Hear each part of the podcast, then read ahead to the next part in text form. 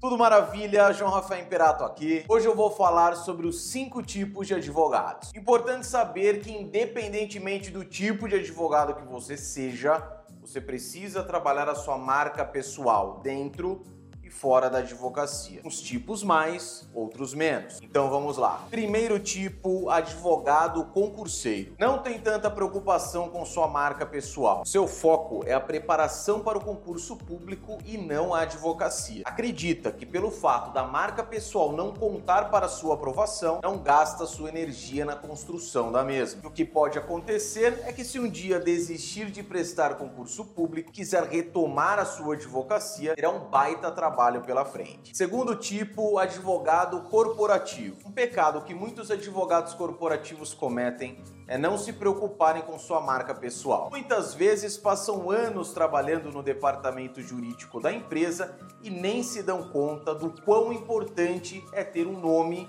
no mundo jurídico. O que acontece é que no momento em que são dispensados ou pedem a conta, se vêem no mercado de iguais. Advogado corporativo, jamais esqueça de trabalhar a sua marca pessoal na advocacia. Terceiro tipo, advogado associado. Assim como advogado corporativo, são raros os advogados associados que se preocupam criar uma marca pessoal eficaz. Vejo com frequência vários advogados associados trabalhando a marca do escritório em que trabalham mas não a sua própria marca. E o que pode acontecer é amanhã ser desligado do escritório e também entrar para o mercado de iguais. E a dica dada aos advogados corporativos também vale a você, advogado associado. Quarto tipo, advogado tudo pronto. O advogado tudo pronto é aquele que termina o curso de direito, é aprovado no exame da OAB e já vai trabalhar no escritório do pai, que também é advogado, da mãe do marido ou da esposa, do tio, do avô ou de qualquer parente. Geralmente esse advogado por pegar tudo pronto não tem tanta preocupação na criação de sua marca pessoal na advocacia. Acredita que pelo fato de trabalhar em um escritório já consolidado já é o suficiente. Um dos problemas que também vale para todos os tipos aqui mencionados é que amanhã, por exemplo, se esse advogado quiser espontaneamente sair do escritório,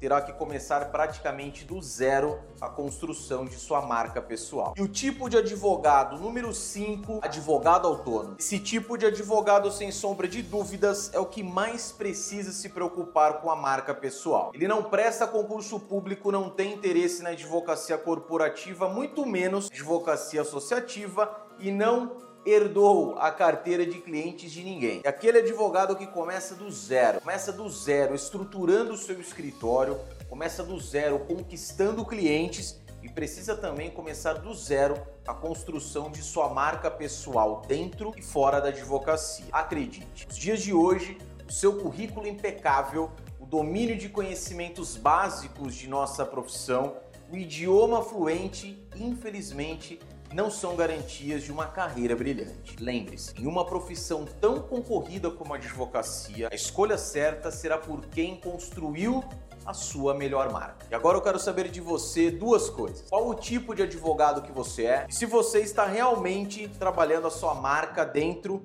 e fora da advocacia. Escreva nos comentários. Combinado? Um forte abraço.